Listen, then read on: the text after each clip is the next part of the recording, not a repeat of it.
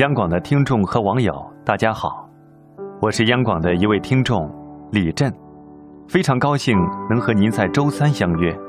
今天我要朗读的作品是朱自清先生的一篇散文《荷塘月色》。这几天心里颇不宁静，今晚在院子里坐着乘凉。忽然想起日日走过的荷塘，在这满月的光里，总该另有一番样子吧。月亮渐渐的升高了，墙外马路上孩子们的欢笑已经听不见了。七在屋里拍着闰儿，迷迷糊糊的哼着眠歌。我悄悄的披了大衫，带上门出去。沿着荷塘，是一条曲折的小梅屑路。这是一条幽僻的路，白天也少人走，夜晚更加寂寞。荷塘四周长着许多树，蓊蓊郁郁的。路的一旁是些杨柳和一些不知道名字的树。没有月光的晚上，这路上阴森森的，有些怕人。今晚却很好，虽然月光也还是淡淡的。路上只我一个人，背着手踱着。这一片天地好像是我的，我也像超出了平常的自己，到了另一个世界里。我爱热闹，也爱宁静；爱群居，也爱独处。像今儿晚上。一个人在这苍茫的月下，什么都可以想，什么都可以不想，便觉是个自由的人。白天里一定要做的事，一定要说的话，现在都可不理。这是独处的妙处。我且受用这无边的荷香月色好了。曲曲折折的荷塘上面。迷望的是甜甜的叶子，叶子出水很高，像亭亭的舞女的裙。层层的叶子中间，零星的点缀着些白花儿有袅娜的开着的，有羞涩的打着朵的。正如一粒粒的明珠，又如碧天里的星星，又如刚出浴的美人。微风过处。送来缕缕清香，仿佛远处高楼上渺茫的歌声似的。这时候，叶子与花也有一丝的颤动，像闪电般霎时传过荷塘的那边去了。叶子本是肩并肩密密的挨着，这边宛然有了一道凝碧的波痕。叶子底下是脉脉的流水。遮住了，不能见一些颜色，而叶子却更见风致了。月光如流水一般，静静地泻在这一片叶子和花儿上。薄薄的轻雾浮起在荷塘里，叶子和花儿仿佛在牛乳中洗过一样，又像笼着轻纱似的梦。虽然是满月，天上却有一层淡淡的云，所以不能朗照。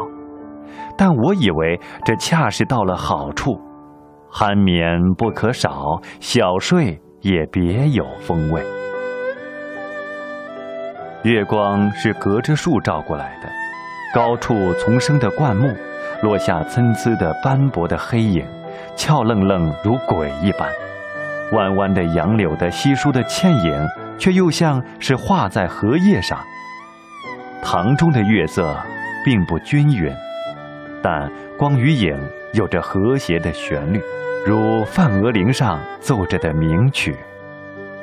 荷塘的四面，远远近近、高高低低都是树，而杨柳最多。这些树将一片荷塘重重围住。只在小路一旁露着几段空隙，像是特为月光留下的。树色一粒是阴阴的，乍看像一团烟雾，但杨柳的风姿便在烟雾里也辨得出。树梢上隐隐约约的是一带远山，只有些大意罢了。树缝里也露着一两点路灯光，没精打采的，是瞌睡人的眼。这时候最热闹的，要数树上的蝉声与水里的蛙声。但热闹是他们的，我什么也没有。忽然想起采莲的事情来了。采莲是江南的旧俗，似乎很早就有，而六朝时为盛。从诗歌里可以约略知道，采莲是少年的女子，他们是荡着小船，唱着艳歌去的。采莲人不用说很多，还有看采莲的人，那是一个热闹的季节，也是一个风流的季节。梁元帝《采莲赋》里说得好：“于是妖童怨女荡舟新许，一首徐回兼传与悲。赵将移而早挂，船欲动而平开。而其纤腰束素，千岩固步。下使春雨，叶嫩花初。恐沾赏而浅笑，为轻船而敛居。”可见当时西游的光景了，这真是有趣的事。可惜我们现在早已无福消受了。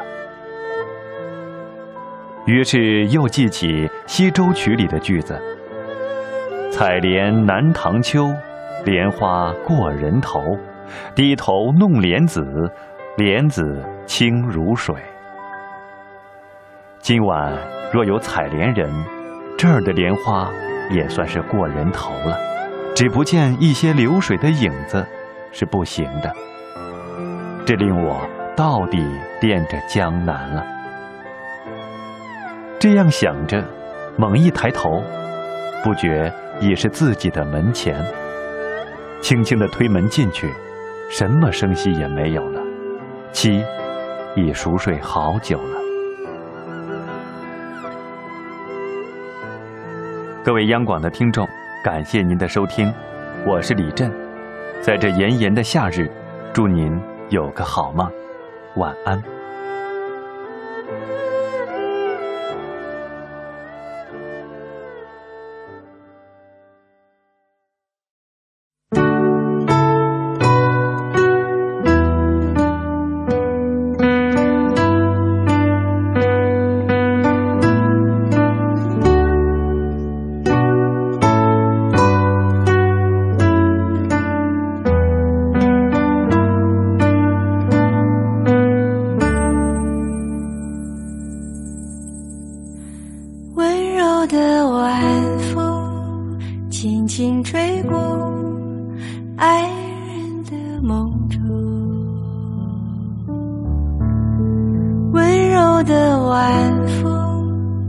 轻轻吹过故乡的天空，温柔的晚风轻轻吹过城市的灯火。今夜的晚风，你去哪里？请告诉我。柔的晚风，轻轻吹过爱人的梦中。温柔的晚风，轻轻吹过故乡的天空。温柔的晚风，轻轻地吹。城市的灯火，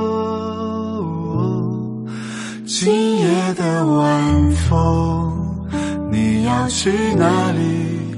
请告诉我。